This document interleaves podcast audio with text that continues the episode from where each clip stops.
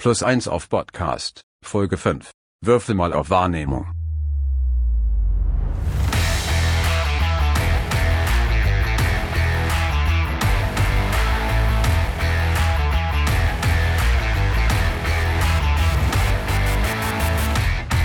Moin und herzlich willkommen bei Plus 1 auf Podcast. Bei uns dreht sich alles um Pen-and-Paper-Rollenspiele und dabei legen wir einen besonderen Fokus auf das Thema Horror. Wir, das sind Arne Tag. und ich bin Maurice. In der heutigen, mittlerweile fünften Folge beschäftigen wir uns mit dem Thema Wahrnehmung im Rollenspiel. Und die ist in vielen Spielen ein sehr wichtiges Element, auf das viel gewürfelt wird und in Abenteuern auch oft wirklich, ja, richtig wichtig wird. Und das ist auch ein Thema, das durchaus problematisch sein kann, vor allen Dingen für Spielleiter. Und das Ganze schauen wir uns dann heute mal genauer an. Haben wir auch angekündigt. Und nachdem uns die Frostmaiden da reingegrätscht ist, letzte Folge, kommen wir da jetzt auch wirklich mal zu. Ab ins Thema. Bevor wir wirklich ins Thema Wahrnehmung einsteigen, müssen wir vielleicht auch noch mal ein bisschen was zum genannten Würfeln sagen. Natürlich nutzen nicht alle Rollenspiele Würfel, um spannende Szenen aufzulösen. Es gibt ja auch erzählerische Spiele, die vielleicht Tokens, wenn überhaupt, benutzen oder Spielkarten oder sowas. Aber äh, wir nehmen jetzt einfach mal Würfel so als Beispiel. Das kennt sicher jeder. Und äh, Würfeln nicht nur auf Wahrnehmung, sondern auch auf andere Sachen wie Klettern oder Schießen oder Davonlaufen ist halt ein Zufallselement. Man erzählt nicht einfach, das passiert so und so, sondern das könnte auch schiefgehen. Allerdings haben die Spielercharaktere bessere Erfolgschancen in ihrem Kompetenzbereich. Das heißt, es ist nicht immer nur reines Glück auf Würfeln. Vor allen Dingen, wenn die äh, Spielercharaktere irgendwo auch besser drin sind als der äh, Spieler, der diese Charaktere verkörpert. Dann ist es vielleicht manchmal auch gar nicht so schlimm, wenn man auf irgendwas würfeln muss, wo man weiß, der Charakter hat da mehr Ahnung von als der Spieler. das stimmt. Das äh, hilft auch häufig. Und es ist auch so, dass die unterschiedlichen Spielsysteme, die es so gibt, das auch unterschiedlich einsetzen, wann und wie gewürfelt wird und was dadurch entschieden wird äh, oder wie weitreichend das ist. Wenn ich jetzt zum Beispiel Blades in the Dark nehme, das ja aus äh, Apocalypse World entstanden ist und man das vielleicht mal mit Dungeons und Dragons vergleicht, dann ist die Art, wie da gewürfelt wird und was dadurch entschieden wird in der Tragweite sehr, sehr unterschiedlich. Und ich denke, da muss man auch als Spielleiter vor allen Dingen ein bisschen aufpassen, dass man seinen üblichen Rhythmus, den man ja sicher irgendwann findet, äh, nicht immer so eins zu eins von jedem System ins andere mitnimmt, weil das funktioniert dann vielleicht gar nicht so richtig gut, wenn man dann dieses bestimmte Würfel mal auf Wahrnehmung oder andere Sachen immer genau gleich verwendet. Das äh, funktioniert dann, glaube ich, wirklich nicht besonders gut. Ja, sollte man sich auf jeden Fall vorher Gedanken machen, wie man es halt anwenden will am Spielabend oder in dem Abenteuer. Genauso wie bei manchen Systemen, die ja so Sicherheitsnetze, nenne ich es jetzt mal, haben, wie irgendwie äh, Bennies oder Action Points oder Fate Points, die der Spieler dann nochmal ausgeben kann, um einen Wurf zu wiederholen oder irgendwelche Fakten noch in die Handlung zu etablieren. Und das kann man natürlich auch benutzen, eben gerade beim Thema Wahrnehmung, die ja generell sehr wichtig ist, dass wenn man seine Abenteuer dann plant und strukturiert, dass man sich bewusst ist, wenn es diese Optionen gibt.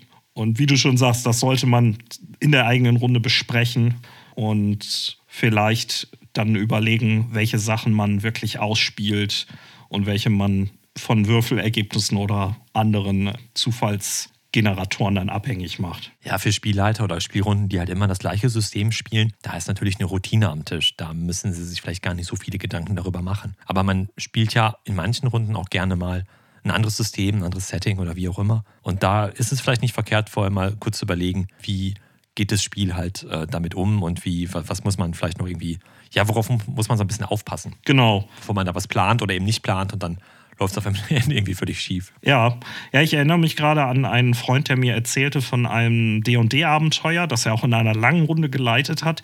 Und dann waren die im Dungeon und keiner hatte dran gedacht, irgendwie Fackeln. Und es gab auch keinen Magier, der Licht konnte. Es war auch ein äh, älteres System. Und äh, da hat er dann tatsächlich die Gruppe mal im Dunkeln durch so einen Dungeon strotzen lassen und sagte, das, das war total spannend, weil man ganz anders beschreiben konnte. Und plötzlich haben die auch ganz anders gespielt. So, das so als äh, Ausnahmesituation war das wohl mal richtig gewinnbringend. Da hätte jetzt der Spieler doch vielleicht auch einfach sagen können, okay, eure Charaktere, die wissen ja, worauf sie sich jetzt ja einlassen, wenn sie in diesen dunklen Dungeon runtergehen.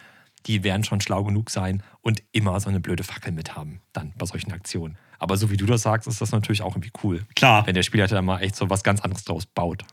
Ja, ja klar, ich denke, das äh, funktioniert auch nicht immer. Aber ich, ist, denke ich, ein schönes Beispiel, um zu zeigen, dass man mit Wahrnehmung äh, oder dem Fehlen der, derselben auch äh, ganz nett mal eine Abwechslung einbauen kann. Ja, damit sind wir beim Thema. Ähm, was gibt es denn so für Wahrnehmung und wie wird die überhaupt benutzt? Das haben wir jetzt ja quasi so fast vorausgesetzt. Da müssen wir, glaube ich, noch mal mehr reingehen. Ja, man kann natürlich ganz einfach sagen äh, oder fragen, wann kommt eine Probe rund um das Thema Wahrnehmung ins Spiel. Natürlich, wenn man mit seinen Sinnen etwas wahrnehmen will oder wahrnehmen kann, das nicht offenkundig ist. Genau. Und dann, was natürlich gerne dabei auch vergessen wird, äh, klar, wir als Menschen sind Augentierchen, sagt man ja so schön. Das ist wahrscheinlich der wichtigste Sinn für viele häufig. Aber es gibt ja eben noch die anderen Sinne, die man hat. Hören, äh, riechen, tasten oder schmecken, ähm, die man auch mal einbauen kann. Und ich denke, das wird halt gar nicht so oft gemacht, wie man das vielleicht äh, wirklich gut machen könnte.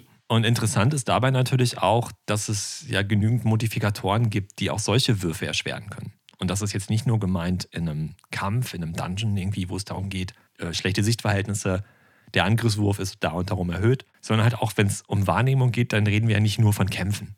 Also wie gesagt, Lichtverhältnisse oder Nebel können die Sicht blockieren, tosender Regen oder lautes Maschinengedröhne kann halt das Hören erschweren, aber ebenso kann auch Riechen, Schmecken und so weiter äh, und so weiter. Mehr ist da ja nicht mehr, ne? Tasten, genau, Tasten hatten wir noch. Alles kann durch äußere Faktoren halt erschwert werden. Und das, wie gesagt, geht nicht nur um äh, in der Kampfsituation, sondern für alles, wo man halt äh, alles rund um Wahrnehmung äh, ins Spiel bringt ist ja auch ein klassisches Beispiel, auch abseits von D&D-Kämpfen. Die Ermittler äh, nähern sich dem verlassenen Anwesen, das im Nebel liegt. Man kann gar nicht alle Details erkennen, aber man hört komische Geräusche. Das ist ja auch schon ein Spiel mit eingeschränkter Wahrnehmung.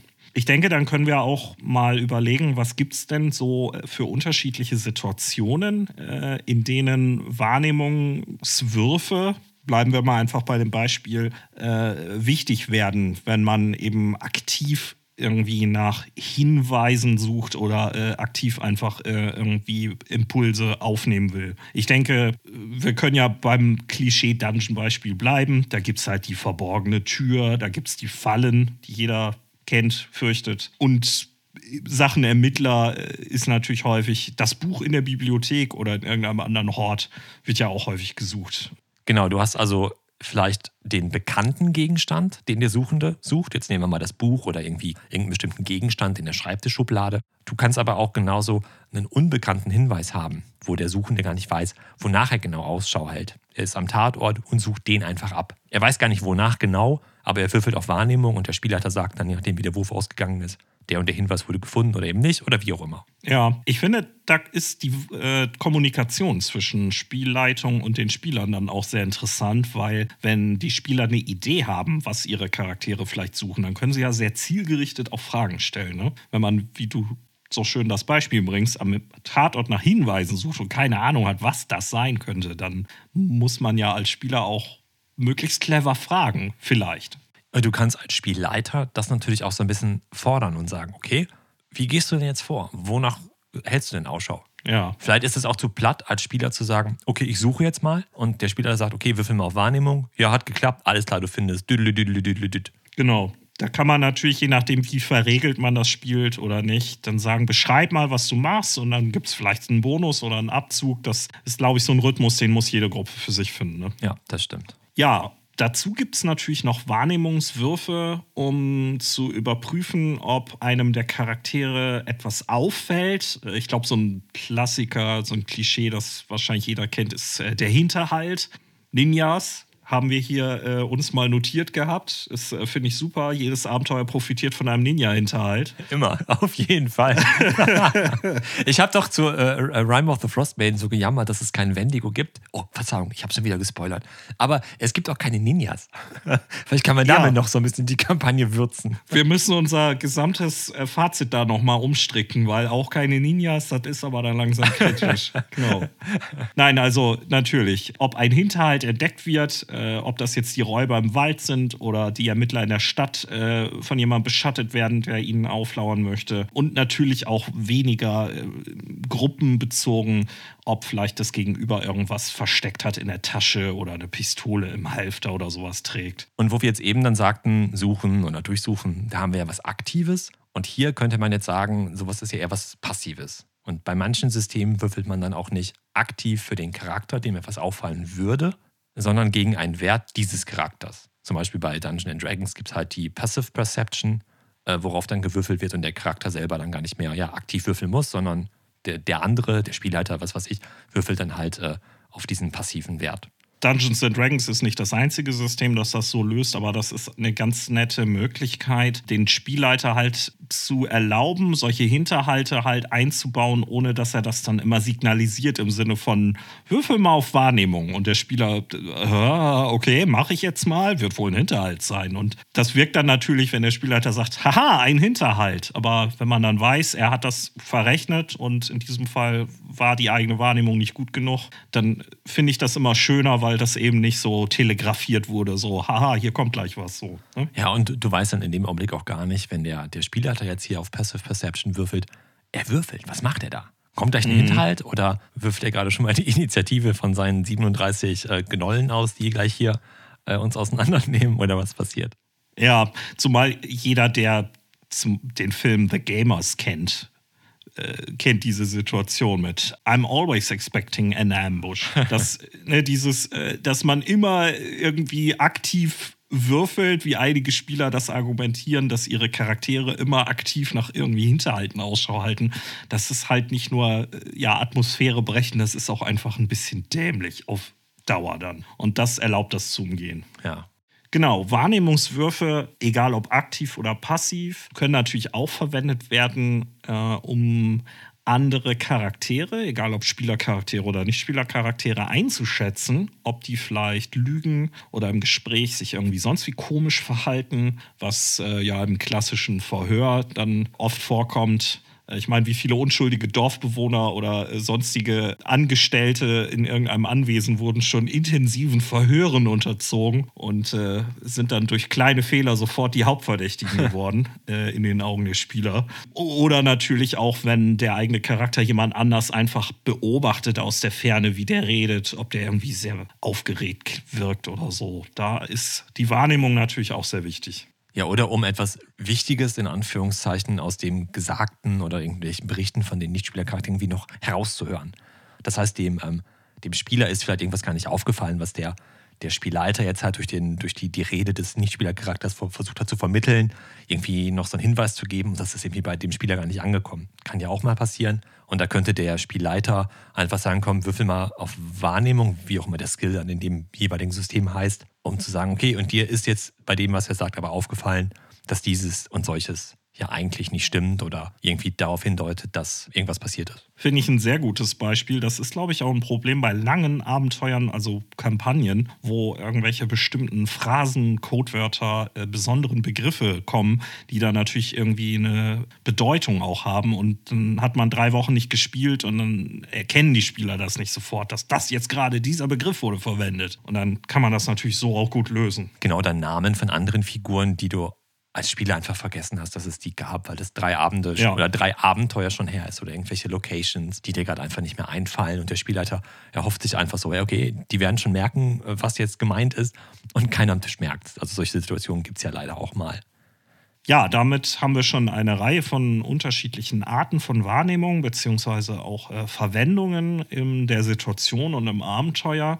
Wir können ja vielleicht auch mal auf die Systeme oder zumindest eine Handvoll schauen, wie das dort eingebaut ist, wie funktioniert Wahrnehmung, was kann die da und ähm, ja, ich würde sagen, da fang du doch mal mit deinem, ich würde sagen, Leib- und Magensystem an. Ja, ja das wäre Savage Worlds jetzt in dem Fall und nicht Call of Cthulhu. Das kommt vielleicht später gleich nochmal.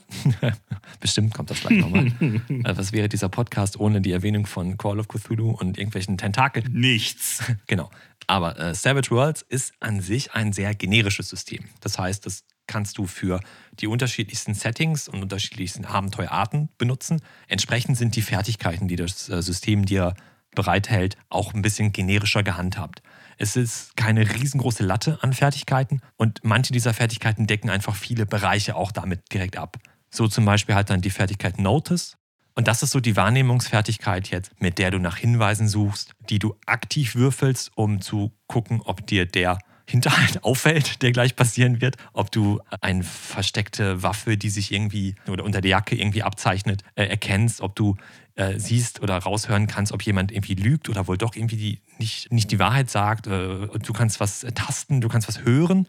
Du kannst was riechen, all das äh, passiert mit dieser Fertigkeit. Ja, sehr umfassend. Aber ja, wie du schon sagst, es ist ja auch ein System für viele verschiedene Anwendungsbereiche. Savage Worlds hat ja auch Research noch. Das ist, glaube ich, ja so ein Skill, der dann zum Einsatz kommt, wenn man in einer Bibliothek irgendwas nachgucken will ähm, oder eine, äh, eine Zeitung irgendwie nach äh, einer bestimmten Info durchliest. Das ist dann ja eher so dieses äh, Fleißarbeiten, äh, um äh, nach Hinweisen zu suchen und jetzt nicht so dieses, äh, da ist irgendwas optisch oder akustisch oder sonst wie auffälliges. Ne? Ja, genau. Und was noch so ein bisschen rausfällt, ist das Spurensuchen, weil das gehört jetzt nicht zu Notice in dem Fall, sondern das ist dann dem Skill Survival, was dann in der deutschen Edition höchstwahrscheinlich irgendwie Überleben oder sowas wäre äh, dem dann zugeordnet. Aber ich glaube, das sind so die einzigen, fällt mir jetzt zum Beispiel nur ein, äh, die, die beiden, die da so rausfallen.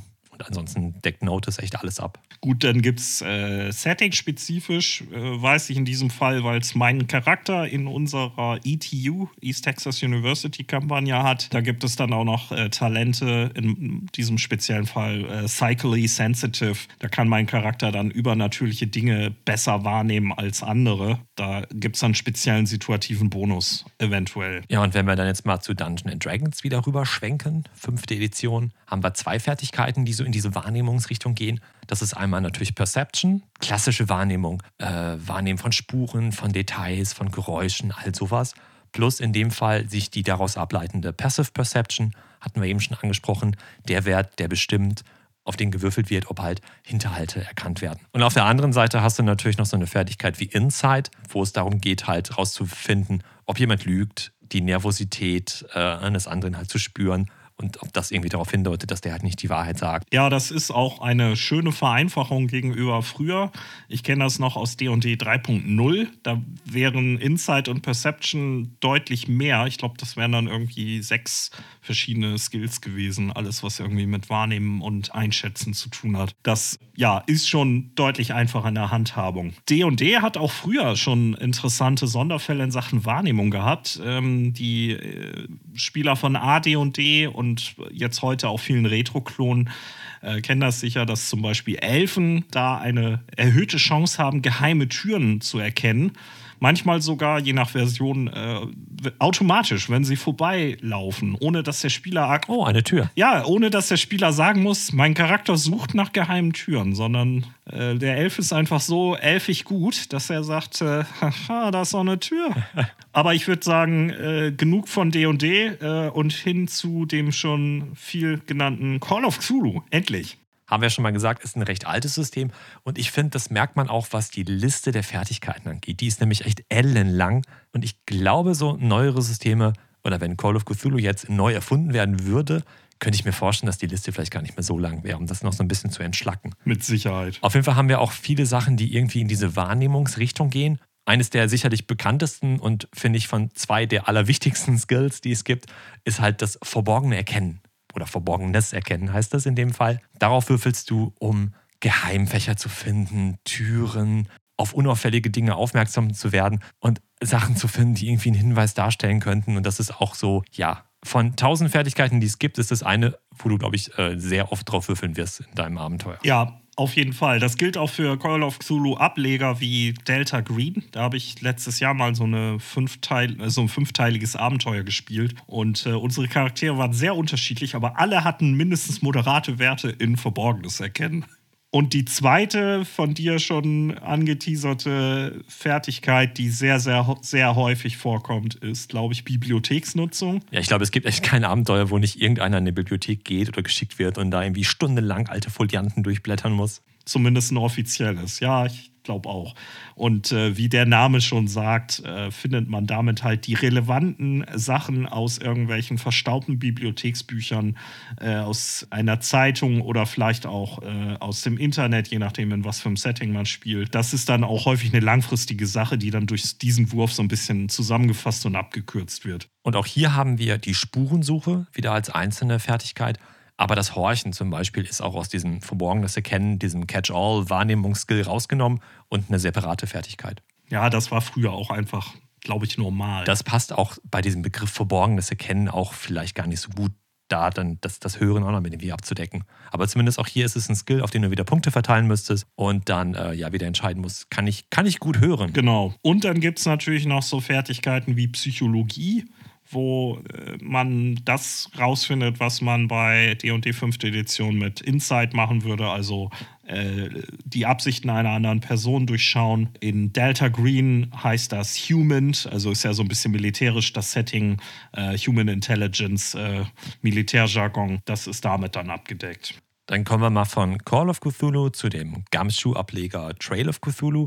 Da wird das Ganze äh, Hinweise finden und so weiter eh so ein bisschen anders angefasst. Und da hat, haben die Charaktere zwar auch investigative Fertigkeiten, aber sobald der Charakter so eine Fertigkeit hat, nennt er die dem Spielleiter und der Hinweis, um den es dann geht, wird dadurch automatisch gefunden. Das heißt, du würfelst gar nicht drauf, hm, finde ich den Hinweis, sondern du hast den Hinweis gefunden und wie so Serien, die werden auch als Beispiele in dem Buch halt genannt, wie Serien wie CSI oder House oder sowas. Da geht es ja auch nicht darum, ob Hinweise gefunden werden, sondern eher um das, um das Deuten dieser Hinweise, um halt mit dem Rätsel weiterzukommen. Das finde ich auf jeden Fall super spannend. Ich glaube, wir werden zu Trail of Cthulhu sicher auch noch mal mehr machen. Das schieben wir jetzt auch schon so eine Weile immer wieder in Nennungen vor uns her. Ähm, da gehen wir, glaube ich, noch mal auf die Besonderheiten gegenüber diesem klassischen Würfel, um den Hinweis zu finden. Dann denke ich noch mal ein. Ne? Ja, auf jeden Fall. Das ist echt eine, eine Besonderheit, die muss man noch mal genauer beleuchten. Ein System, das dagegen noch mal ganz anders arbeitet, ist Dead of Night. Das haben wir in unserer ersten Folge auch schon mal kurz angesprochen. Das ist ja so ein System für augenzwinkerndes Spielen mit dem Klischee und alle wissen, was gleich kommt. Und genauso überzeichnet wie die Spiele, die mit Dead of Night möglich sind, sind dann auch die Spielercharaktere, weil die Fertigkeiten hier immer in Paaren kommen. Zum Beispiel identifizieren und verbergen kommen immer zusammen. Und diese Paare lehnen sich halt auch immer an Archetypen aus bekannten Horror- Movies an und ähm, ja, erlauben deshalb diese, diese, dieses tolle Spielen eben mit den Slasher-Klischees und Horrorfilm-Klischees und was es da sonst noch so alles gibt. Und was ich ganz cool dabei finde, du hast halt äh, Punkte zu verteilen bei der Charaktererschaffung und hast jetzt, ich glaube, zehn Punkte gibt es dann, die du halt auf so ein Fertigkeitspaar verteilen kannst. Äh, und du kannst es einfach gleich gewichten, kannst sagen fünf und fünf. Oder du kannst sagen, ich habe jetzt irgendwie sieben auf Identifizieren, dann hast du halt aber nur noch drei für Verbergen über. Das heißt, entweder kannst du beides ungefähr gleich gut oder die Waage geht wirklich so in die eine oder in die andere Richtung. Du kannst das eine besonders gut, das andere halt gar nicht. Und das unterstreicht auch so ein bisschen so diese, diese Klischee-Charaktere, die man dann halt aus so vielen B-Movies und Slasher-Movies äh, rund ums Horror-Thema kennt. Und Wahrnehmung funktioniert dann, glaube ich, auch alles äh, rein über Identifizieren, oder? Ja, genau, zumindest auch so, so äh, Nachforschen und all sowas, ja. Ja, ja, ich meine, im typischen Slasher-Movie ist ja die Recherche jetzt nicht so der essentielle Teil des Films. Ne? Nee, eher so, renne ich nach oben oder renne ich nach oben? Vielleicht wird recherchiert, welche Treppe nimmt man am besten, um hochzulaufen oder so, keine Ahnung. Genau. Gut, damit haben wir einen ersten interessanten Überblick. Und ich glaube, jetzt haben wir uns eine Pause verdient, beziehungsweise die Hörer, weil wir stürzen uns jetzt ins Intermezzo. Was hältst du davon? Äh, hurra! oh, wow. Und jetzt gibt's das Intermezzo. Wir haben uns was Neues überlegt. Heute gibt's ein Verkaufsgespräch. Das heißt, Arne wird mir ein äh, Rollenspielprodukt vorstellen und ich überlege, ob ich es dann kaufe oder nicht. und andersrum äh, genauso. Wir haben wirklich überhaupt keine Idee, was der jeweils andere vorstellen wird. Wir haben keine Spickliste oder sonst was. Ich bin sehr gespannt, weil Maurice hat immer mal die interessantesten Sachen am Start, wo ich nie mit rechne. Und äh, ja, da könnte jetzt alles bei rauskommen. Vom 1W6 Freunde Quellenband, der mir vollkommen unbekannt ist, bis zum 20 Jahre alten Call of Cthulhu Abenteuer. Geister, Gauner und Halunken. Oh, das klingt wie DSA, möchte ich fast sagen. Nee, das ist, das ist ein, ein, ein W6-Freunde-Abenteuerband. Siehst du, schon hast du mich wieder aufs Glatteis geführt. Gut, dass wir das nicht spielen diesmal. System, Systeme am Titel erkennen. Wäre aber auch nochmal eine Idee. Aber ich finde den, den Titel finde ich grandios. Ja, auf jeden Das ist Fall. überhaupt generell ein grandioses System. Aber das ist ein anderes Thema. Dann fang du doch einfach mal an. Und damit wir beide uns jetzt nicht gegenseitig und euch äh, ewig lange zutexten mit äh, unseren begeisterten Schilderungen von den tollen Sachen, die wir uns da wieder geholt haben, man kennt das ja, wenn man da einmal ins Schwelgen kommt, haben wir uns überlegt, dass wir uns ein Zeitlimit setzen. Maurice, was glaubst du denn wäre angemessen? Acht Minuten? Hm, ich würde sagen zwei. Zwei Minuten? Oh, das schaffe ich. Warte mal. Alles klar, ich mache mal so eine Stoppuhr hier an und dann habe ich das so ein bisschen im Blick. Ja, ich glaube, ich mache das auch, weil ich kriege das, glaube ich, ohne Hilfe nicht hin. Dann bin ich zwei Stunden zugange. Dann stoppst du jetzt die Zeit für mich? Si, Senor. Drei, zwei, eins, überzeug mich. Äh, oh, oh, ich jetzt. Ah, ah. Hey, Sie da, Sie da mit dem zerknirschten Spielertablik. Sie sehen aus, als könnten Sie sich für ein Rollenspielprodukt interessieren. schon zehn Sekunden rum. Ich habe äh, nichts Neues, tatsächlich gar nichts Neues. Das ist schon ein bisschen älter. Ähm, ungespielt in meinem Regal, eben noch rausgefischt. Riecht ein bisschen nach China-Druck, obwohl es laut Impressum in den USA gedruckt wurde. Aber USA steht ja auch schon länger nicht mehr für Qualität. Wow. Sie möchten doch gerne äh, Geheimnissen auf den Grund gehen. Und in diesem Podcast haben Sie schon mal ganz interessiert von Trade of Cthulhu und generell dem Gumshoe-Regelweg erzählt. Stimmt das? Ja. Musst du Ja sagen. Ja, okay. Ja. Wäre das was für Sie? Gumshoe und zur Feier des Tages mal ganz ohne Tentakel, ganz ohne Horror, ganz ohne Monstrositäten und dafür mal auch eine besondere Herausforderung, mal ganz andere Charaktere darzustellen. Und zwar Trommelwirbel bei Bubblegum Shoe. Dafür könnte ich Sie doch bestimmt begeistern. Laut Buchcover Teen Detective Story Game mit der Prämisse Highschool-Schüler in einem modernen USA-Kleinstadt-Setting lösen Rätsel. Okay.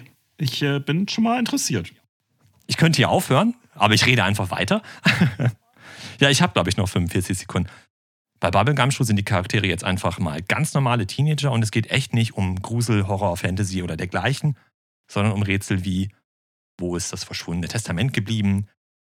Unterschlägt der Vizedirektor Geld der Schule? Oder auch was persönlicher oder so ein bisschen sozialere Themen wie, warum hat Serena die Schule verlassen und ihr Social-Media-Profil gelöscht? Das Ganze soll halt in so einer Kleinstadt spielen, ideal- idealerweise ein Vorort von einer größeren Stadt, deren Probleme halt auch in diesen Vorort rüber schwappen können. Und das Buch gibt dir auch schöne Werkzeugkisten an die Hand, um so einen Ort, die Locations und die passenden Nichtspielercharaktere zu erstellen. Fertigkeitenliste, Standardskills wie Nachforschung, Verhandeln, Reparieren und natürlich auch Wahrnehmung, aber auch so schöne Sachen wie Popkultur, Flirten oder Klatsch und Tratsch. Ich würde sagen, Ihre Zeit ist abgelaufen, werter Kollege. Ich habe auf jeden Fall Interesse, nachdem du das so aufgelistet hast. Ähm, ich meine, es ist jetzt nicht das erste System, was äh, irgendwie äh, alltägliche Mysterien in einer Kleinstadt-Idylle irgendwie präsentiert. Also so ein kleines bisschen fühlte ich mich schon an das ETU erinnert, aber mit äh, Gramschuh ist das bestimmt noch mal eine ganz andere Geschmacksrichtung. Doch. Ich weiß nicht, ob ich jetzt sofort losrennen würde, es mir zu kaufen, aber das liegt auch daran, dass ich einfach gerade ganz wenig Zeit habe und äh, auf die Interessenliste würde ich es auf jeden Fall setzen. Ich finde es von der Idee dahinter einfach schon ganz interessant, weil das geht einerseits so ein bisschen in so TKKG die drei Fragezeichen-Richtung, wie die von dir eben angesprochenen 1W6 Freunde, hat aber auch hier, das Buch gibt es zumindest so mit den Abenteuerideen darin schon äh, so ein bisschen mit, auch so ein paar ernstere Themen, die du irgendwie ausspielen könntest, sowas wie Mobbing oder zum Beispiel auch ein, äh, eine Abenteueridee, da geht es irgendwie um darum, dass irgendwie äh, eine Klassenkameradin irgendwie schwanger ist und jetzt aus der Schule rausgedrängt werden soll. Oder auch mal wurde irgendwo ein Handy geklaut und da sind halt irgendwelche anzüglichen Fotos drauf. Ja. Also wie gesagt, so ein bisschen tatsächlich so Teenage-Drama auf der einen Seite und so ein bisschen sowas wie, oh, wo ist das Testament nur hin? Hm, hm, hm. So drei Fragezeichen Fälle lösen. Ja, okay. Nee, klingt gut.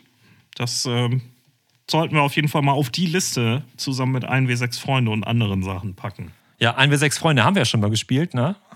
Das stimmt. Lang ist sehr. Ja, dann würde ich sagen, versuche ich dich jetzt mal zu überzeugen, dass das, was ich mir ausgesucht habe, auch der absolut kaufenswerte heiße Scheiß ist. Was glaubst du? Und ich würde sagen, drei, zwei, eins, überzeug mich. Hallo Sida, Sie interessieren sich doch sicher auch für Science Fiction. Aber immer. Das äh, ist schön. Kommen Sie doch mal hier ein bisschen näher, dann zeige ich Ihnen das hier nämlich. Das oh, das ist, sieht aber gut aus. Genau, das ist ähm, The Stars Are Fire. Und das ist die neue Science-Fiction-Auskopplung für das Cypher-System. Das ist die Engine, die hinter Numenera steht, aber ohne Setting jetzt äh, einzeln zu haben ist, um damit jede Spielform abzubilden, die man selber gerne möchte. Und äh, das ist ein Buch, mit dem man ein, ich sag mal, Hard Sci-Fi oder Near Future Setting bespielen kann. Das ist da drin. Das ist so ein bisschen wie The Expanse, nur äh, ohne die äh, ikonischen Elemente. Man ist also im Sonnensystem unterwegs und es gibt auch Geheimnisse wie Tunnel im Mond und die Erde ist irgendwie nicht mehr zu erreichen. Aber ansonsten muss man sich noch mit äh, diversen äh, kleinen Herausforderungen der Raumfahrt herumschlagen. Es ist nicht alles wie in Star Trek. Und äh, dazu gibt es äh, auch Abenteuer und äh, eine Menge Hilfen, um ein Spiel auch äh, zwischen die Sterne zu heben. Dass man nicht einfach sagt, statt in Dungeons äh, sind wir jetzt in Raumstationen und äh, statt Pferdekutschen haben wir jetzt Raumschiffe, sondern was bedeutet das, dass wir jetzt äh, zwischen den Sternen unterwegs sind? Was für Gefahren, was für dramatische Potenziale kann man da einbauen in Abenteuer, damit das Ganze sich auch episch anfühlt und man sich wirklich auch wie in fremden Welten fühlt. Und ja, das äh, Ganze ist sehr äh, generisch aufgebaut, so dass jeder sich äh, die Bausteine rausziehen kann, die er oder sie gerne haben möchte. Aber wer sagt, ich möchte gerne auf was Fertiges zurückgreifen, der kann halt dieses, dieses Setting, das heißt The Revel, dann auch einfach so benutzen, ohne das jetzt weiter noch zu modifizieren oder sich da nur zwei Sachen rauszuziehen. Mein Timer ist nicht so laut hier, aber er ist vorbei. Ich habe ihn gehört und sofort gestoppt. Ja, das klingt, das klingt tatsächlich echt interessant. Das hört sich gut an. Wir haben letztens noch, ich kriege diesen Timer nicht aus. Letztens, glaube ich. ich ich, ich versuche doch schon nichts mehr zu verkaufen. ähm, wir haben letztens noch in einer anderen Konstellation darüber gesprochen, mal irgendwie Science Fiction vielleicht auch mal irgendwie spielen zu können. Haben dann noch wild rumdiskutiert, dann sowas, was so in Star Trek-Richtung geht oder halt nicht oder doch The Expanse. Und ich glaube, das würde echt gut passen, weil man damit sicherlich auch ein bisschen seine, seinen, seinen eigenen Stempel dem Ganzen aufdrücken kann. Ich erinnere mich, dass du das erwähntest und das ist ja auch nicht zustande gekommen. Unter anderem vielleicht auch, weil eben die Tragweite, wenn man in einem etablierten Science-Fiction-Setting spielt, ja nicht unerheblich ist, was man da vielleicht alles wissen muss oder zumindest glaubt wissen zu müssen. Ne? Ja, jetzt spielen wir Rime of the Frost Maiden. Also ich weiß nicht, ob das jetzt besser geworden ist. hey, das kennst du doch jetzt aus dem FF. Ja, das kann ich rückwärts pfeifen. Alles gut. ja, gut. Ich habe natürlich insofern ein bisschen gemogelt. Äh, wobei, nein, habe ich gar nicht, weil dein, deine Vorstellung war ja auch etwas für Trail of Cthulhu. Ich bräuchte theoretisch auch den Grundregelband, oder?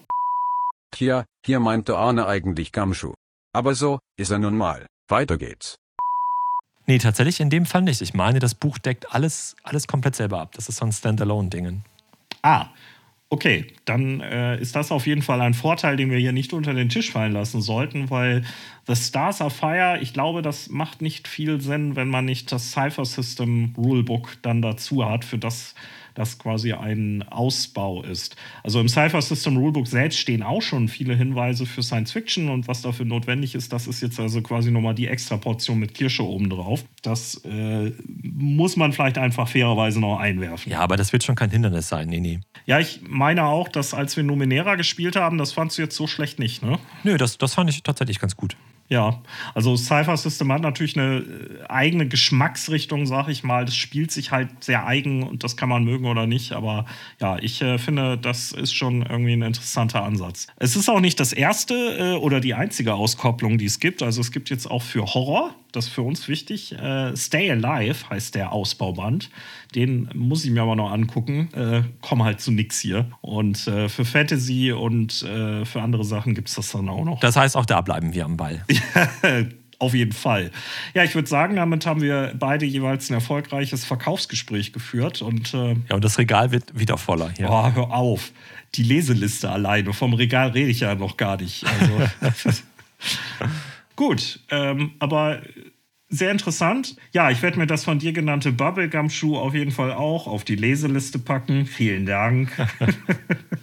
ja, ich würde sagen, dann können wir uns mal in die zweite Hälfte des Themas stürzen. Ne? Zurück ins Thema. So, wir haben jetzt besprochen, wofür man so alles auf Wahrnehmung würfeln kann und wie verschiedene Systeme das jeweils anwenden. Und im zweiten Teil betrachten wir stattdessen mal, was für Bedeutungen so ein Wahrnehmungswurf, wir bleiben beim Beispiel des Würfels, auch wenn das vielleicht ganz anders gelöst wird, ihr wisst Bescheid. Ja, was für Bedeutung so ein Wahrnehmungswurf haben kann und was das speziell für unser immer wiederkehrendes Thema Horror bedeutet. Dann lass uns mal als erstes davon ausgehen, dass der Wurf geglückt ist und jetzt wir vor der Frage stehen, was wird denn eigentlich wahrgenommen oder wie viel wird wahrgenommen. Manche Systeme ermöglichen eine genauere Differenzierung zwischen einem normalen und einem besonderen Erfolg.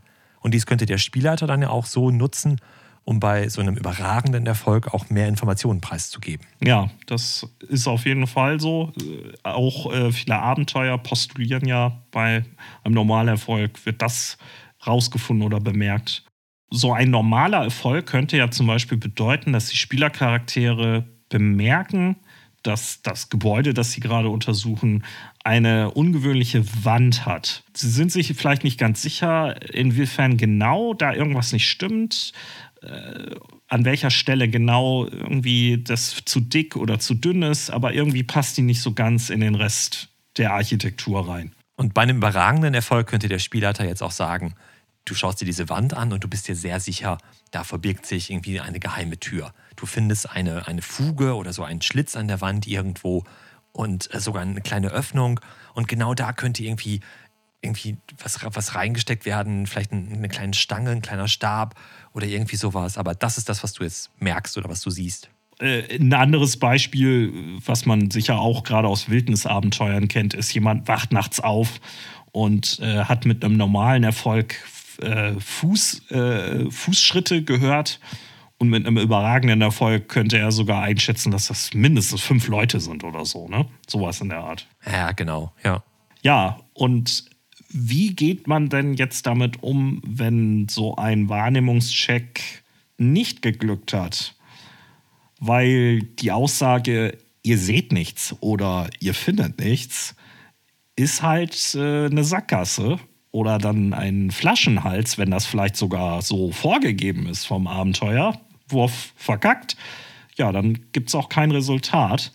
Ähm, dann ist das Abenteuer hier gerade erstmal an so einem Stoppschild zum Stehen gekommen. Ne? Und das ist vielleicht auch gar nicht gewollt. Ich meine, das kann vielleicht sogar gewollt sein, wenn es vielleicht sehr viele verschiedene Wege gibt und nicht alle führen nach Rom sondern diese zwei Abzweigungen, da gibt es halt nichts zu finden und dann versuchen es die Spieler anderswo. Aber das sollte man sich schon gut überlegen, glaube ich. Und den misslungenen Wurf könnte man natürlich auch genau anders darlegen, dass du nicht sagst, du findest nichts, sondern dass der Spielleiter dem Spieler sagt, du bist dir sehr sicher, da ist etwas. Mhm. Und dann obwohl da ja gar nichts zu finden sei. Ja. Der Spieler zermartert sich jetzt vielleicht einen Moment lang oder vielleicht auch länger den Kopf, was denn da jetzt genau ist und wie er da jetzt vielleicht in diese eventuell doch vorhandene geheime Tür irgendwie reinkommt. Und der Spielleiter hat so, so ein bisschen so eine falsche Fährte halt gestreut. Ja, ich glaube, dass das ein interessantes Element ist, mit äh, dem man spielen kann. Da muss man aber auch echt aufpassen.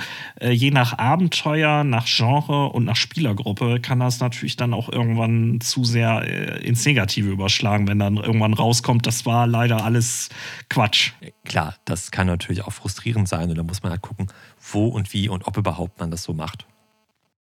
Was man auch machen könnte, ist äh, akzeptieren, dass die Charaktere etwas nicht wahrgenommen haben, aber den Spielern trotzdem sagen, was die Charaktere jetzt nicht sehen.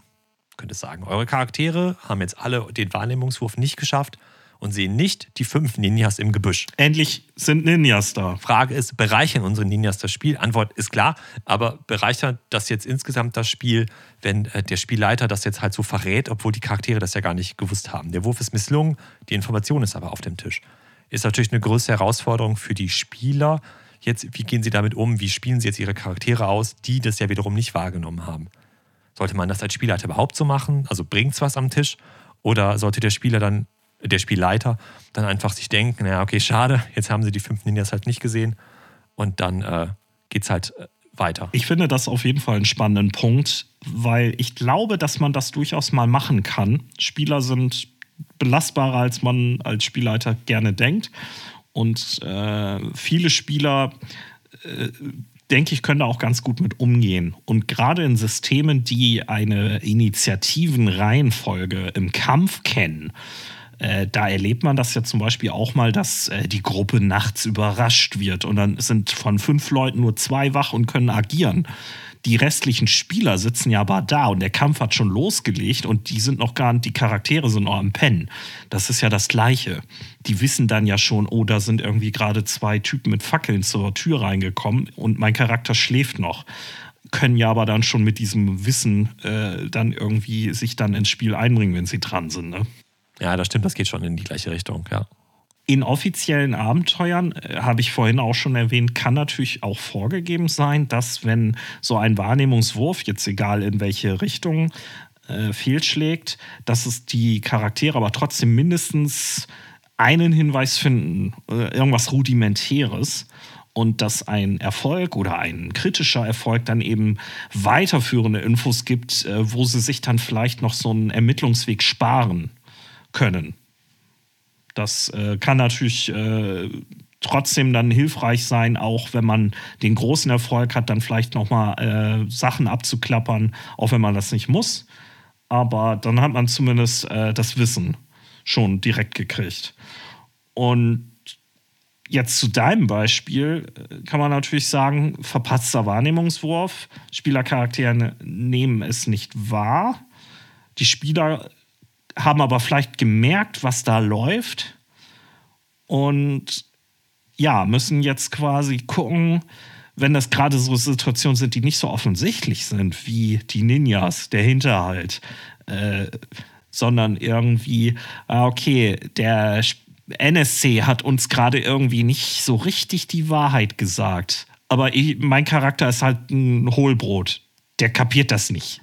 Aber ich weiß das kann ich das Spiel jetzt so ein bisschen, die Szene so ein bisschen so manipulieren, dass wir an diesem Punkt noch mal so ein bisschen rumreiten können und mein Charakter vielleicht eine zweite Chance bekommt, so das Drehbuch so ein bisschen jetzt äh, stretchen, damit wir äh, an diesem Punkt vielleicht irgendwie noch äh, kriegen können. Du kannst damit natürlich auch die Spieler in eine Richtung stupsen. Ja. Und so erklären, okay, ihr schaut euch dieses Haus an, würfelt mal auf Wahrnehmung, keiner schafft es eure Charaktere sehen halt nicht, dass im zweiten Stock gerade noch irgendwie einer aus dem Fenster geguckt hat. Und dann wissen die Spieler, ah, okay, da ist ja tatsächlich einer oder vielleicht sogar genau der, den sie halt die ganze Zeit suchen. Und äh, dann drehen die Spieler das vielleicht dann so, dass ihre Charaktere dann doch nochmal irgendwie sich dieses Haus nochmal angucken, bevor es halt irgendwie dann in der Sackgasse endet. Mhm. Ja. Aber jetzt werfe ich mal eine ganz andere Frage in den Raum. Sollten Spieler einen Wurf auf Wahrnehmung wiederholen dürfen? Ein Beispiel, ich suche ein Bücherregal ab und weiß, dass genau in diesem Regal, weil es alphabetisch sortiert ist oder wie auch immer, dieses eine Buch irgendwo stehen muss. Und ich gucke jedes Buch einmal durch. Der Spielleiter lässt mich auf Wahrnehmung würfeln. Der Wurf misslingt. Der Spielleiter sagt, du findest das Buch nicht. Aber ich weiß ja, dass das Buch da ist. Das Buch muss halt in diesem Regal sein. Dürfte ich dann einfach nochmal auf Wahrnehmung würfeln, so unter dem Motto, ah, ich habe vielleicht zuerst nur oberflächlich geguckt, jetzt gucke ich wirklich nochmal jeden einzelnen Buchrücken an oder nehme vielleicht so jedes Buch einmal aus dem Regal raus und schaue, ob das das nicht wirklich ist und gucke wirklich jedes verdammte Buch mir noch einmal an. Ja, das ist eine gute Frage äh, viele mir bekannte Systeme, die halt irgendwelche Formen von Wahrnehmungsfertigkeiten oder Wahrnehmungskompetenzen haben, die man definieren kann und wo man vielleicht gut oder schlecht ist, die sagen häufig, dass Würfe nur wiederholt werden können, wenn sich die Situation ändert oder die Charaktere irgendwie einen neuen Kenntnisstand haben äh, oder vielleicht ganz profan äh, ein Level aufgestiegen sind oder so. Also das ist, glaube ich, den Autoren auch bewusst, dass das so ein Problem ist, mit dem man sich äh, herumplagen muss manchmal als Spielleiter. Höchstwahrscheinlich ist es auch immer einfach nur situationsabhängig. Hier in dem Beispiel mit dem Bücherregal könnte der Spielleiter natürlich auch einfach sagen, alles klar, die sind alphabetisch sortiert, du weißt, das steht da, der Autor hat, was weiß ich, irgendwas mit B im Namen, du guckst halt unter B, das dritte Buch, was du in der Hand hast, ist es, herzlichen Glückwunsch, weiter geht's. Ohne dass das ganze Spiel jetzt halt dadurch irgendwie aufgehalten wird oder gar sogar zu einem Stopp kommt, wenn halt eben dieser eine Wurf nicht geschafft wird. Genau, das ist nämlich, denke ich, gerade auch in diesem Beispiel und in vielen, vielen anderen der eigentliche Punkt. Was wird denn gewonnen dadurch, äh, den Fund dieses Buches eben an einen Wahrnehmungswurf zu hängen? Ne? Wahrscheinlich nicht viel. Außer es gäbe vielleicht ein zweites Buch noch zu finden, was irgendwie dann später im Abenteuer spannend wird. Und dann gäbe es die Möglichkeit, das jetzt schon abzugreifen. Das fände ich wäre dann nochmal was ganz anderes. Ne? Ja, das, das leitet auch so ein bisschen so zu, zu unserem nächsten Punkt halt über, bricht so ein Würfelwurf nicht auch irgendwie mit der Atmosphäre oder kann dadurch auch einfach die Atmosphäre kaputt gehen, wenn halt ja, auf alles ja. Mögliche immer wieder gewürfelt werden muss. Ja, das äh, stimmt, weil wenn man vielleicht vorher eine Szene sehr frei spielt und eben beschreibt und dann sagen die Spieler, okay, ich möchte gerne das und das machen ähm, und dann sagt man plötzlich, ja, dann würfel mal, dann kann man das auch eben als so einen Bruch empfinden, weil es plötzlich um Spielmechanik geht und was für ein Plus oder Minus ich auf dem Charakterbogen stehen habe. Und äh, vorher war es atmosphärisch, szenisch frei kann eben auch äh, vielleicht mal als unpassend empfunden werden. Ne? Ja, höchstwahrscheinlich. Oder auch wenn einfach zu viel gewürfelt wird, wenn für jede Kleinigkeit der Würfel irgendwie auf den Tisch geworfen werden muss.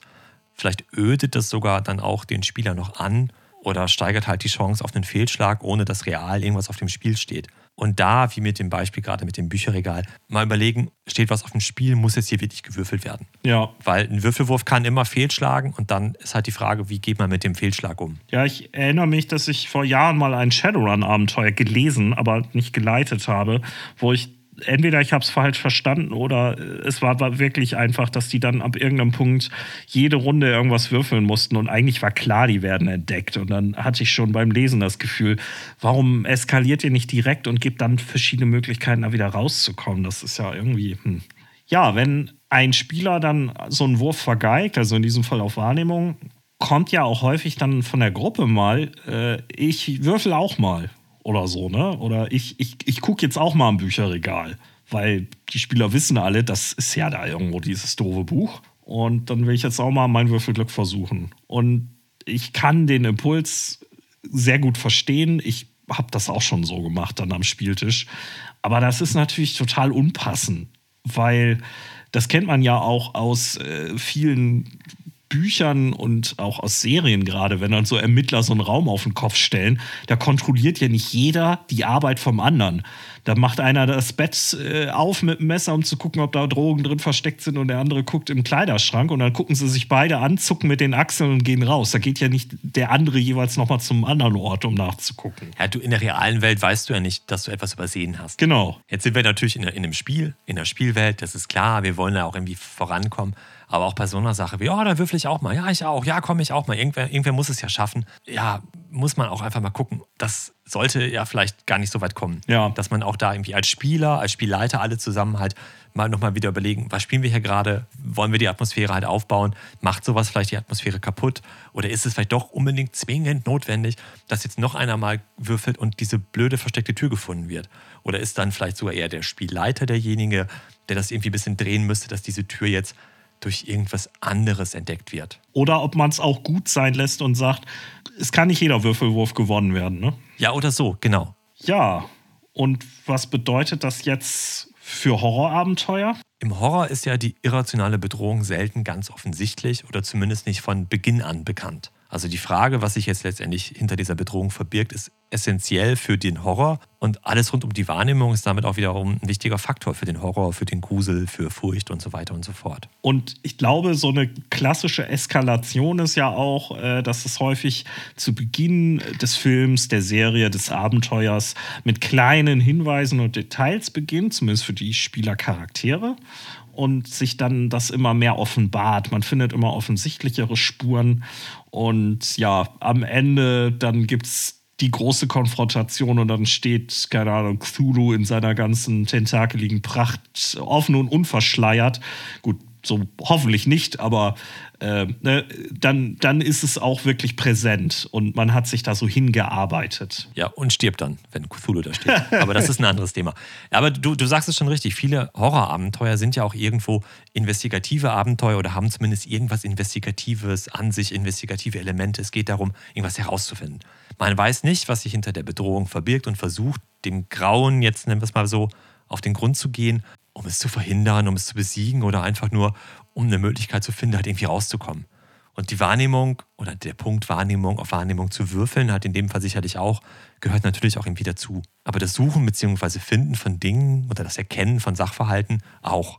man kann natürlich auch als Spielleiter mit der Wahrnehmung von Charakteren spielen um so ein bisschen Spannung und Atmosphäre zu erzeugen im Horror. Wir haben ja schon gesagt, NSCs werden ja gerne verhört. Da kommen ja dann auch diverse Wahrnehmungsfertigkeiten mal zum Einsatz. Und man kann natürlich NSCs auch äh, sehr subjektive Aussagen machen lassen weil ich glaube, es wird auch häufig angenommen, dass wenn ein NSC irgendwas sagt, dann ist das entweder die totale Wahrheit oder er ist einer von den Bösen und lügt von vorne bis hinten. Da gibt es kein Spektrum. Aber dass NSCs vielleicht sich auch mal vertan haben oder ähm, Sachen falsch verstanden haben, das ist, glaube ich, etwas, was man viel, viel öfter nutzen kann. Äh, und man kann natürlich auch schon so kleine Teaser geben, ne? dass dann so ein NSC beschreibt, ja, ich habe da so ein Kratzen irgendwie gehört, als die äh, Mandy dann da entführt worden ist, aber äh, was das ist, weiß ich nicht. Und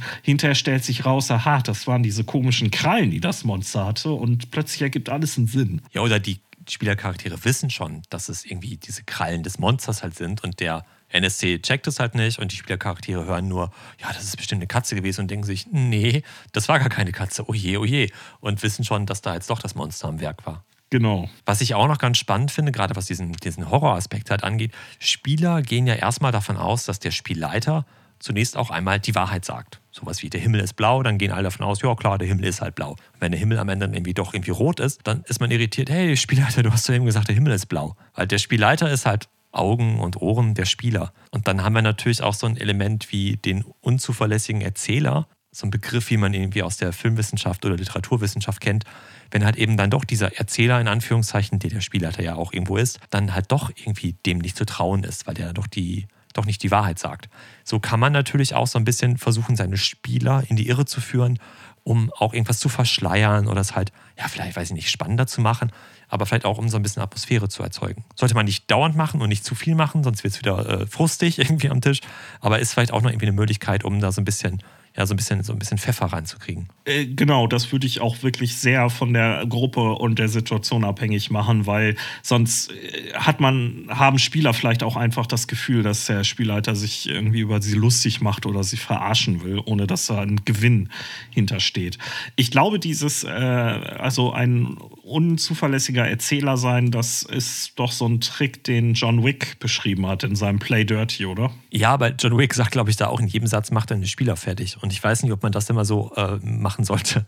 ja, äh, vielleicht müssen wir auch zu John Wick nochmal irgendwie gesondert was machen. Ich würde hier sonst auch einen Rant beginnen, der äh, lange da andauern würde. Aber äh, man muss, denke ich, Play Dirty einfach mal nennen als eine zumindest äh, vor einigen Jahren viel zitierte Spielleiterhilfe, die äh, vielleicht für den einen oder die andere ja auch noch äh, interessante Tipps beinhaltet, was das Spielen mit Wahrheit und Wahrnehmung angeht. Verlinken wir auf jeden Fall auch mal unten drunter hier. Was es natürlich auch noch gibt, ist ähm, dieser Twist, äh, in der Wahrnehmung, jetzt nicht zwingend im, ich habe gesehen, dass der rote Jackettknöpfe hat und das bringt uns auf die Fährte, sondern äh, NSCs als Personen einschätzen können. Nämlich dieses, äh, der NSC, der eigentlich als der Freund wahrgenommen wurde, ist eigentlich äh, der Böse, ne? der Verräter. Das kennt man ja aus äh, ganz vielen äh, Handlungen. Das ist ja schon fast ein Klischee. Nein, das ist mit, ziemlich sicher, mit ziemlicher Sicherheit ein Klischee. Aber das gibt es natürlich auch noch in so einer Spielart. NSCs könnten ja vielleicht auch ohne ihr eigenes Wissen in das Böse involviert sein. Äh, weil sie dann vielleicht äh, suggestive Befehle gekriegt haben oder einfach äh, über Mittelsmänner in irgendwas involviert sind und wissen gar nicht, für wen das dann am Ende eigentlich ist. Und äh, damit kann man auch so ein bisschen dann arbeiten, um zu verhindern, dass die Spielercharaktere dann sofort eine Lüge durchschauen, weil der NSC kann gar nicht aktiv lügen in diesem Fall. Er oder sie weiß es einfach nicht. Ja, das ist auf jeden Fall was, womit man auch spielen kann, ja, das stimmt. Das darf man sicher auch nicht übertreiben, sonst äh, hat man eben diese Abwehrhaltung, dass alle NSCs dann irgendwann grundsätzlich als Verdächtige wahrgenommen werden und äh, die Spieler sich dann vielleicht zusammenrotten und überhaupt nur noch äh, defensiv durch die Welt gehen. Aber ja. ich denke auch, da ist halt ein interessantes Spektrum, das äh, man erforschen kann. Ja, das auf jeden Fall. Natürlich kannst du halt auch die, ähm, die Spielercharaktere durch die Wahrnehmung gezielt auch äh, auf eine falsche Fährte führen, indem irgendwas als möglicherweise wichtig wahrgenommen wird, das am Ende gar nicht wichtig ist. Ich meine damit jetzt aber nicht unzuverlässiges Erzählen, sondern halt wirklich so falsche Fährten streuen. Das kann bei einem investigativen Abenteuer vielleicht eventuell ganz interessant sein oder ganz, ganz witzig vielleicht sogar sein, weil das zu irgendwelchen skurrilen ähm, Situationen führen könnte. Kann natürlich auch einfach das Spiel unnötig in die Länge ziehen. Muss man gucken, ob man sowas anwenden will. Ich bin da ehrlich gesagt nicht so der große Fan von. Wenn ich aber manchmal so im Spiel merke, dass die Charaktere, also ich als Spielleiter merke dann, die Charaktere haben irgendwas wahrgenommen, wo sie denken, so, hey, das ist der Weg, den wir jetzt gehen wollen oder müssen und spielen das dann aus, dann lasse ich die auch manchmal laufen und gucke, wie sich das so entwickelt. Und vielleicht drehe ich in meinem Kopf dann auch einfach das, was ich eigentlich spielen wollte und wo der Hinweis dann eigentlich ist oder spätere Sachen, die dann passieren, auch einfach so ein bisschen so, wenn das, was die Charaktere jetzt irgendwie, die, die, die, die Fährte, die sie jetzt halt gehen, dann vielleicht doch irgendwie die schönere ist. Ja, das gibt's ja mal. Ne? Da haben die Spieler dann die bessere Idee und da muss man dann einfach ein bisschen flexibel adaptieren.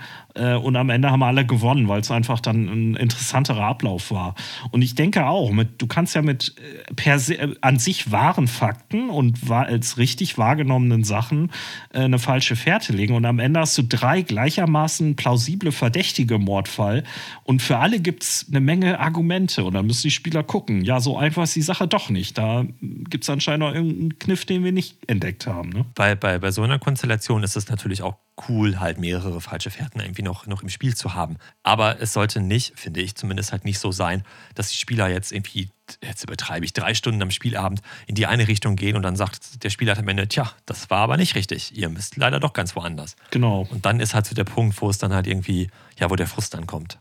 Ja, was es auch gibt, und ich glaube, da, da würde ich zumindest für mich auch eine Grenze ziehen, wo ich glaube, da, das sind so Sachen, die im Rollenspiel sich klassisch nicht sehr gut umsetzen lassen, äh, ist, äh, wenn der äh, Zeitablauf nicht äh, chronologisch und linear ist äh, und dann nicht nur eine Wahrnehmung irgendwie vielleicht nicht vertrauenswürdig ist, sondern man auch nicht weiß, wo und wie ist das gerade. Äh, ich nenne mal als Filmbeispiel Memento, das kennt man sicher, grandioser ja. Film.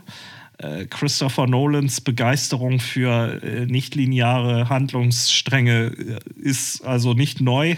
Wer Tenet gesehen hat, ist vielleicht genau wie ich immer noch davon überzeugt, dass man den noch zweimal gucken muss, um das wirklich zu verstehen.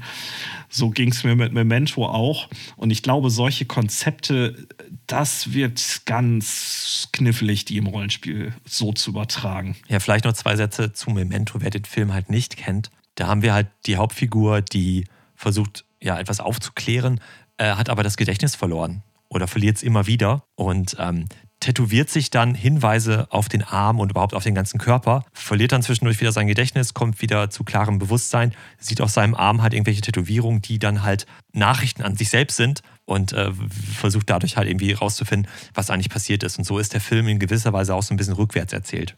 Ja, genau. Der Film wird dazu noch kapitelweise rückwärts erzählt und äh, ja, dann weiß man, den muss man, glaube ich, auch echt mehrfach gucken, um wirklich zu verstehen, was da passiert. Und ich bin mir bis heute nicht 100% sicher, äh, ob ich ihn wirklich verstanden habe. das ist natürlich so eine Besonderheit in diesem Film macht es auch echt irgendwie spannend, den auch tatsächlich dann nochmal zu gucken. Aber sowas eins zu eins an den Spieltisch zu transportieren und damit der Wahrnehmung der Charaktere dann zu spielen Boah, das ist natürlich echt, ja, echt eine Herausforderung. Also ich habe das schon mal gesehen, dass Leute postuliert haben, dass man sowas ja machen kann. Man, keine Ahnung, du fängst irgendwie mit der, äh, wie man das auch im Film manchmal kennt, dass schon zu Beginn des Films dann irgendwie die Schießereiszene und irgendwie zwei Überlebende kriechen raus und, haben's, und, und irgendwie 17 Tote liegen rum. Und du denkst dir, was zum Henker ist da denn passiert? Und dann wird langsam aufgerollt, so, wie kam es überhaupt dazu? Dass man so auch im Rollenspiel anfangen kann. Äh, aber das erfordert natürlich große Belastbarkeit von Spielern, die dann auch mal Bock haben, äh, eventuell ihre eigenen Impulse äh, dann dem Plot äh, unterzustellen. Ne? Ja, ich finde bei so einer einzelnen Szene oder sowas finde ich das auch ganz, ganz witzig, das mal zu machen. Aber jetzt wirklich konkretes Beispiel Memento, das fände ich zu krass, um das so, so ein ganzes Abenteuer so aufzubauen, wo du echt so alle, alle paar Schritte quasi nochmal drei Schritte zurückgehen musst. Ja, ja, und wenn du das dann auch noch mit irgendwie einer äh, zu würfelnden Wahrnehmung und Einschätzung äh, verbindest, die dann vielleicht auch noch fehlerbehaftet ist, ich glaube, dann äh, ist der Knoten auch nicht mehr zu lösen. Ja. Aber gut, äh, vielleicht gibt es ja irgendjemanden da draußen, der sagt, haha, das äh, nehme ich mal als Herausforderung an oder ihr liegt falsch, weil da gibt es schon dieses und jenes. Äh, wenn dem so ist, erzählt uns bitte davon. Das würde mich wirklich sehr interessieren. Dann glückt uns jetzt einfach mal der Wahrnehmungswurf und wir erkennen, dass wir ganz viel schon gesagt haben und gar nicht viel mehr sagen müssen. Was wir machen können, ist vielleicht nochmal zusammenzufassen. Was nehmen wir jetzt mit aus dieser ganzen, ganzen Geschichte, aus diesem Ganzen, was wir hier so lang und breit ausgerollt haben?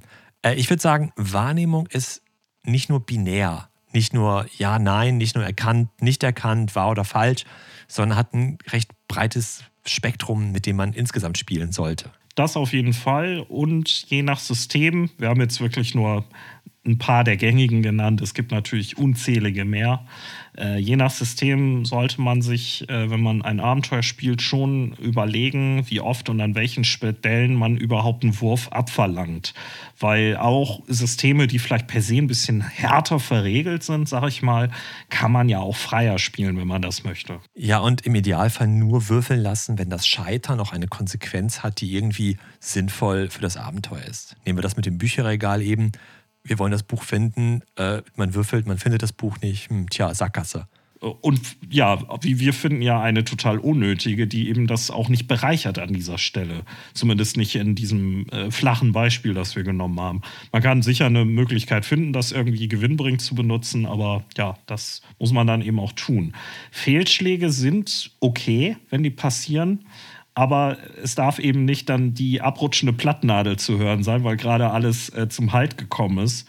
Äh, und ja, dann jetzt alle den Spielleiter oder die Spielleiterin erwartungsvoll angucken, wie geht's denn jetzt weiter? Ja, und wenn man Hinweise im Abenteuer an der Wahrnehmung irgendwie aufhängt, jetzt nicht nur für Horrorabenteuer, sondern auch einfach grundsätzlich, sollte man dieses Stichwort Rule of Three im Hinterkopf behalten, dass wichtige Hinweise gerne einfach dreimal eingebaut werden oder beziehungsweise man sollte sich drei Situationen überlegen, drei Stellen überlegen, wo dieser Hinweis gefunden werden könnte oder zum Tragen kommt, wenn die Charaktere halt bei der ersten Situation den der Wurf nicht geschafft wird oder die vielleicht doch nicht in das eine Haus gehen oder nicht mit dem einen NSC sprechen, dann behaltet als Spielleiter im Hinterkopf, okay, ich habe mir noch zwei weitere Möglichkeiten überlegt, wo dieser Hinweis äh, gefunden werden kann. Und vielleicht kann man es auch mehr als dreimal, je nachdem, was passt. Ne? Aber genau, dass man eben nicht dieses eine, das äh, dann äh, über Gedeih und Verderben des gesamten Abenteuers bestimmt, sondern dass die Spielleiter beim Ermitteln vom Tod äh, des Barons äh, dann hat der Nachbar was gesehen und gehört. Der Wagen selbst hat Spuren. Und wenn sie dann irgendwie die Bankrechnungen abrufen, dann sehen sie, oh, der hat mit Kreditkarte da und da bezahlt. Und alle drei Sachen könnten theoretisch zur, zur selben Information führen. Ähm, damit man einfach auf der sicheren Seite ist. Und falls die Spieler dann auch vielleicht sogar zwei von diesen Sachen finden, dann fühlen sie sich auch sehr bestätigt, dass sie denken, aha, da waren wir auf dem richtigen Weg. Jetzt haben wir nämlich quasi den Beweis. Das führt ja auch in die Richtung. Und was natürlich passieren kann, die Spieler gehen einen ganz anderen Weg, der aber auch irgendwie passen würde, da den Hinweis finden zu lassen. Dann kann man sich als Spieler doch einfach denken, prima, ich habe mir zwei, drei andere Möglichkeiten überlegt, aber die Möglichkeit ist auch klasse. Hier, bitteschön, ist euer Hinweis. Genau. Ja, wie wir sehen, die Wahrnehmung ist nicht nur für sich wichtig, sondern für ja, ganz viele Aspekte des Abenteurerdaseins. Und ich glaube, mit äh, dieser Übersicht können wir ganz zufrieden sein, oder? Ich denke auch.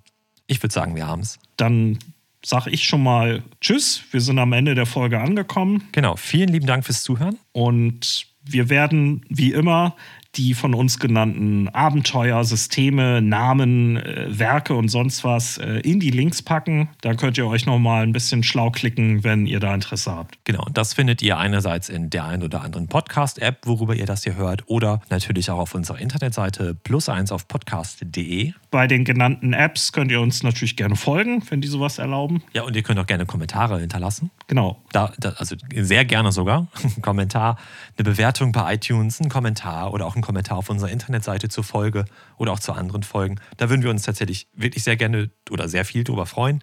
Gerne auch, ähm, wenn ihr was Bestimmtes vielleicht mal fürs Intermezzo euch wünscht von uns oder auf irgendeinen anderen Sachverhalt rund ums äh, Horrorrollenspiel, den wir vielleicht auch mal unter die Lupe nehmen sollten. Ja, wir sind immer offen für Vorschläge und haben in unserer Ideenliste, glaube ich, noch viel Platz äh, für Wünsche, die ihr an uns richtet. Das auf jeden Fall. Und ich glaube, wir könnten auch einen Dank schon mal loswerden jetzt an der Stelle an all die Leute, die tatsächlich schon mal irgendwo kommentiert haben oder uns mal eine E-Mail geschrieben haben oder bei Instagram was geschrieben haben. Das hat uns auf jeden Fall echt wirklich sehr gefreut, weil ja, wir sitzen jetzt hier so, quatschen in unser Mikro rein und sind nie so sicher, ob sich das überhaupt irgendwelche Leute anhören würden. Und wenn dann wirklich mal sich jemand meldet und sagt, ähm, das fand ich gar nicht schlecht, was ihr da gesagt habt, das geht, äh, ja, das geht runter wie Öl. Vielen Dank dafür. Auf jeden Fall, dem schließe ich mich an. Danke für die netten Kommentare, Hinweise, Kritiken, die wir bisher gehört haben. Ja, wir hören uns dann in zwei Wochen wieder in der sechsten Folge von Plus eins auf Podcast. Und da schauen wir uns an, wie man mit Handouts noch die Atmosphäre beim Horrorabenteuer noch steigern kann. Genau, da gibt es ja ganz viel, außer dem reinen Zettel, wo was draufsteht. Und äh, da bin ich schon sehr drauf gespannt. Aber bis dahin sagen wir Tschüss und Adieu. Macht's gut.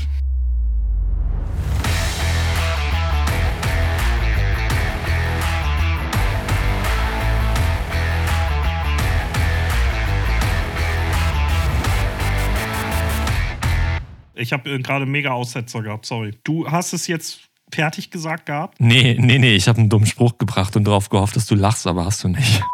Wie viele D&D-Bücher hast du in Amerika? Zwei. Das ist gelogen. Ja, du könntest auf Inside würfeln, um das rauszufinden, ob ich lüge oder nicht. Ah, sehr schön. Und im Kontrast und im Kontrast. Drei Spielleiter mit dem Kontrast. Äh, selber würfelt, sondern eine. Was? Würfel mal auf Sprachverständnis. Oh je. ich hätte doch keine Fassbrause, sondern so einen richtigen Schnaps trinken sollen, glaube ich. Ja, noch ist nicht zu spät. Hau rein. Ja, ich, ich gehe mal schnell. Das war's. Bis denne.